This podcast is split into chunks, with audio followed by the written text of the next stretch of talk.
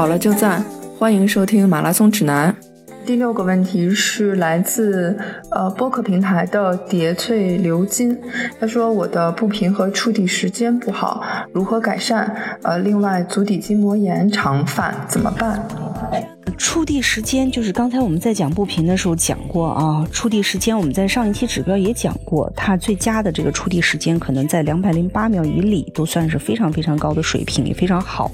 当然，高水平选手在短距离的过程中也能跑出过，比如说一百五十多毫秒的这么一个触地时间。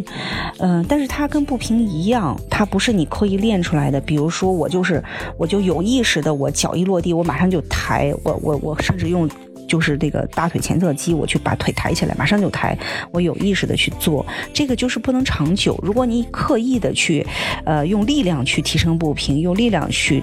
减少触地时间，它都不能长久。这这两个指标真的是跑步技术的一个特别特别好的一个反应，嗯，所以我觉得，包括步频也好，包括触地时间也好，它确确实实是一个力量的，就是跑步姿势，跑步姿势一个特别重要的反应。这个还是需要从基本功打起的。足底筋膜炎在跑步的过程中，这个训练过程中，我估计啊，每个人都会经历。可能就像一个必修课一样，每个人都会经历一次，嗯，但是有严重有轻一点的。我自己经历的这一次应该是相对比较轻的，因为我大概有个一周左右，不到十天，基本上就完全缓解了，而且没有经历过那种，有的人还要经历，比如说针灸治疗啊、中医治疗这种，我没有经历，基本上自己调养了一下就好了。嗯，足底筋膜炎的这个也是第一个，也是跟你的跑姿是很有关系的。当你的触地时间变得很长的时候，你的单脚的支撑的重力的时间就会延长，足底受力时间会延长，啊，就有可能导致这个足底筋膜炎。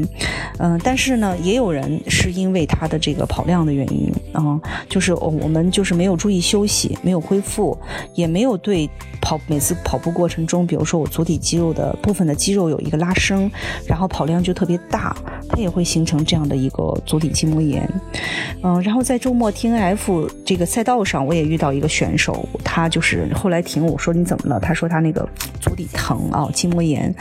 那么他等于说他并不是在跑步过程中出现的这么一个筋膜炎，他实际上是带着筋膜炎的疼痛去上阵的。这个又回到我们刚才说的这个这个问题，就是，嗯，在马拉松长距离的过程中，就尤其是在你的这个跑步是需要一个特别周期性的这么一个训练，持续。的周期的，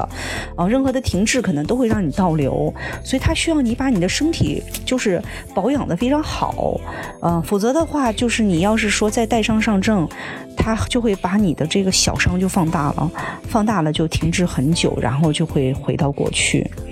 嗯，但是如果他已经有这个足底筋膜炎的话，嗯，就是比较好的方法。当然，第一个就是你平时注意一些拉伸和按摩。反正我从我那次受伤足底筋膜炎，我差不多现在每次完了，我自己都会蹲一蹲，就是用单单膝跪地，然后跪，然后坐在自己的另外一个脚上，脚尖是踮起的嘛，这样去拉伸一下足底筋膜，这是一个。还有一个就是热水泡脚，热水泡脚是一个特别好的缓解疲劳的这么一个。方法，就算你没有足底筋膜炎，如果有可能的情况下，在训练完当天晚上热水泡泡脚啊，对足底还有对整个身心的这个血液循环都特别好。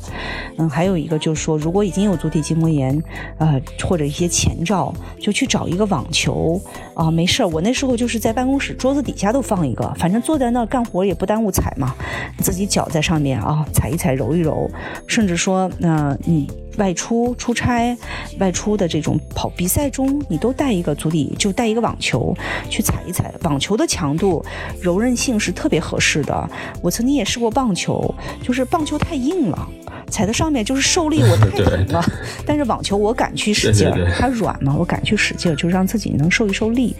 所以通过这些方法，可能也可以做到一些保养和缓解。